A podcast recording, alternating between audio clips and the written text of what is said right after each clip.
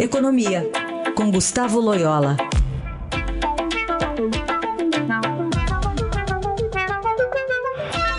Oi, Loyola, bom dia. Bom dia. Quais os prós e contras de um ministério superpoderoso da economia?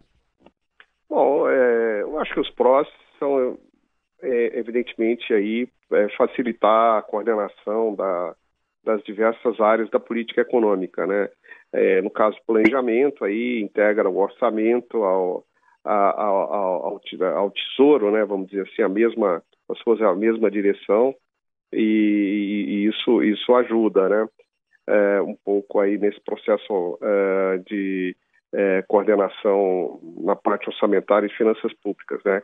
E evita também aí é, o que aconteceu em muitos governos, que é uma certa rivalidade é, entre esses dois ministérios, o que acaba por enfraquecer aí a gestão da economia, né? É, no caso da área aí mais de indústria e comércio, a integração também é, pode ser positiva na, na medida em que é, a agenda da economia é, engloba é, questões como a abertura de a abertura maior dos mercados, né, é, liberalização cambial, comercial. então, assim, você cria aí uma, uma, uma maior é, sintonia entre essas políticas todas é, que se, é, se completam. Agora, o, o, a desvantagem é que é, o, o, ministro ele, ele acaba ficando, é, evidentemente, mais sobrecarregado com, com esse tanto de atribuições. É, é, as pressões aí são grandes, né, nas várias áreas, é, principalmente aí essa parte que vem é, da gestão aí da indústria e comércio. É, então pode ter algumas dificuldades maiores de gestão, mas eu acho que é, a soma aí dos positivos e negativos, é, o resultado ainda é, favorável. Eu acho que neste caso aí eu sou favorável à junção aos ministérios.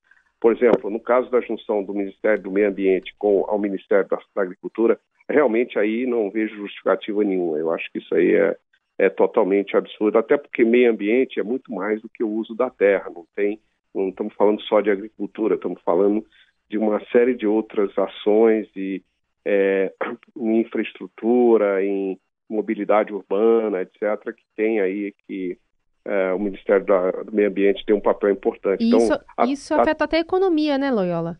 Exatamente. Então, a trela, é, é, um, é um assunto que eu acho que mereceria ter um ministério específico, até porque as discussões aí e eventuais assim, desavenças até entre esse ministério e os demais venham a público, sejam discutidas, sejam é, inclusive mediadas pelo presidente da República. Né? Eu acho que colocar isso tudo dentro do Ministério da Agricultura é muito ruim, né? É, é, é, eu até estava dizendo, quer dizer, então por que, que não, não, não junta o Ministério do Meio Ambiente ao Ministério da Saúde, né? Porque eu acho que tem muito mais a ver com a saúde das é. pessoas do que com a questão agrícola, né? Sim. Loyola, uh, no pós-eleição, hoje a primeira reunião do Copom vai ser divulgada depois das seis da tarde. Qual a expectativa? Seria ainda de manutenção da taxa básica de juros em 6,5% ao ano? Sim, é, bom dia. É, é, sim, manutenção. A, a, a, na, na, última, na última reunião ainda havia perspectiva de um câmbio mais desfavorável, tá, desvalorizado. Nós estávamos é, no, no auge aí da, da campanha eleitoral, das incertezas eleitorais. Agora não, a situação se, se acalmou muito né, nesse, nesse campo aí cambial, né, o câmbio está na faixa de 3,70. Isso aí tende a reduzir as expectativas de inflação mais à frente. É, o relatório Focus já mostra isso. Ah, então, eu acho que o Banco Central está numa situação extremamente confortável para manter os juros onde estão por mais tempo. Né? Nós, eu acho assim que, é, visto de hoje, o Banco Central pode manter os juros aí no 6,5, pelo menos até meados do ano que vem. Muito bem, esse é Gustavo Loyola, sempre às segundas e quartas no Jornal Dourado. Obrigada, Loyola. Bom dia. Bom dia.